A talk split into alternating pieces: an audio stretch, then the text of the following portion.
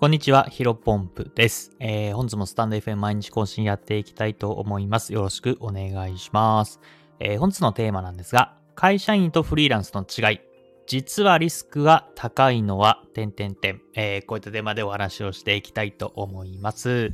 えー、早速本題ですね。えっ、ー、とですね、えー、僕自身今日インスタグラムにの方で方にですね えっと、投稿をしました。えー、何を投稿したかというとですね、えっ、と、サラリーマンとフリーランスの違いっていうところで、え投稿させてもらいました。そうですね、あのスタンド FM の概要欄の方にリンク貼っていこうかな。多分貼られると思いますので、えぜひチェック、まあ、気になる方はチェックしてもらえればなと思います。で、まあ、やっぱインスタグラムはですね、えっ、と、まあ、僕の感覚としては、結構のんびり、えー、家でね、寝っ転がりながら見てる人向けなので、あんまり小難しいことは、えー、書かないようにしています。うん。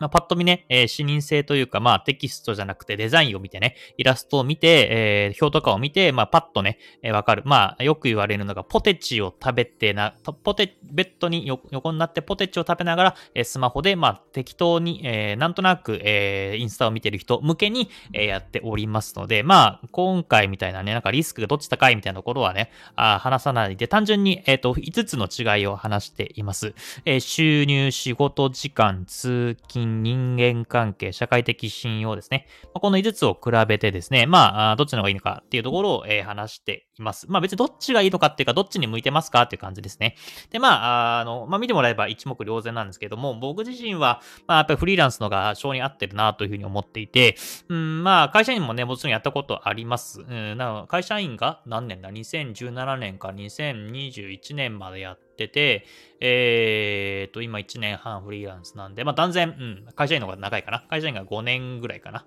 えー、やっています。うん。まあなので、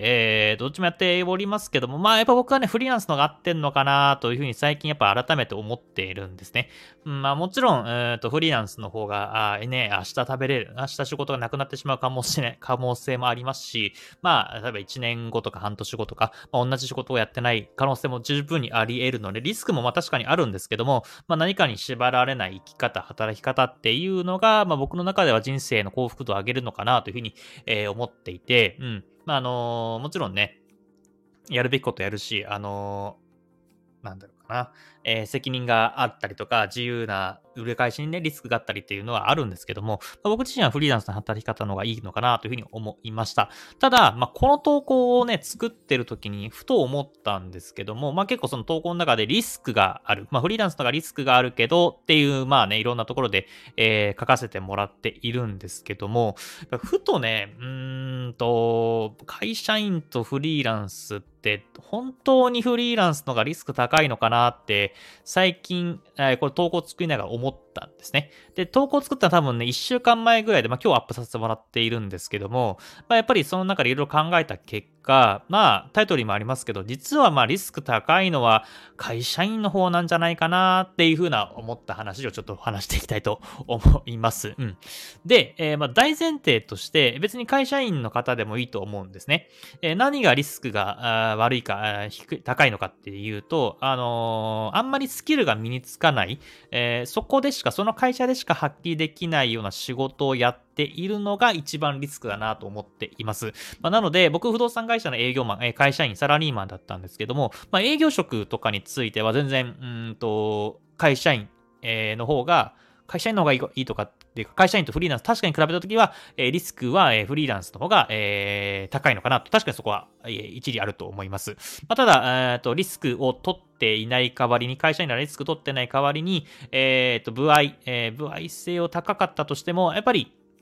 会社員とフリーランスを比べると、例えば、例えば、例えば月1000万円売り上げだとしたら、まあ、フリーランスだったら月1000万丸々自分の売り上げ、になるじゃないですか。ただ、まあ、会社員だったらリスクを取ってない分、月1000万えー、稼いだとしても、まあ、部合には言えると思いますけども、まあ、月収いっても200万とか、100万とか、えー、それぐらいの会社体験にもよりますけども、えー、とそこら辺が限界なのかなというふうに思います。まあ、その一方でフリーランスだと、まあ、えー、1, 1ヶ月の、えー、売上がゼロだったらもちろんゼロだし、まあ、会社員だったら、あまあ、これもね、えー、部合によりますけども、例えば15万円とか20万円は保証されてるみたいなね、えー、働き方が、えー、まあ、営業の、部合制の営業だったら、まあ、あるんじゃないかなというふうに思うので、まあ、これはリスクとか、えーゼロを取るか取らないかみたいな感じであると思うんですが、うーとまあ、その会社でしか身につかない、その会社でしか使えないようなスキルっていうのを、え、会社員としてやり続けてるっていうのは、これはね、明らかなリスクだと思うんですね。えー、だって、まあなんかね、よく会社員の方がフリーランスのことを、まあバカにするわけじゃないけど、えー、なんか、あの、批判するときって、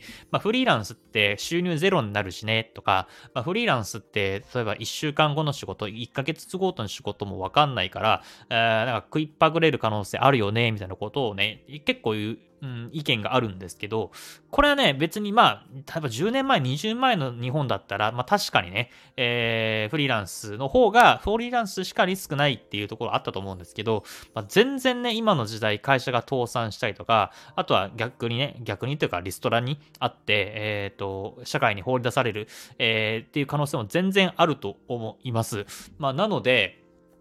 さっきも言ったように、営業とかね、そのスキル、えー、あとは、あの、プログラミングとかウェブマーケティングとか、そこら辺も全然、えー、ありだと思うんですけども、その会社でしか、えー、使えないスキルを、え、身につけて、例えば10年経った場合、例えば22歳でね、新卒で入って32歳でほっぽり出された時に、果たして転職できるか、まあ転職はできるかもしれません。できると思うんですけど、なかなかね、収入アップというか、そこからまた第二のキャリアを作っていくっていうのはかなり難しいと思います。うん。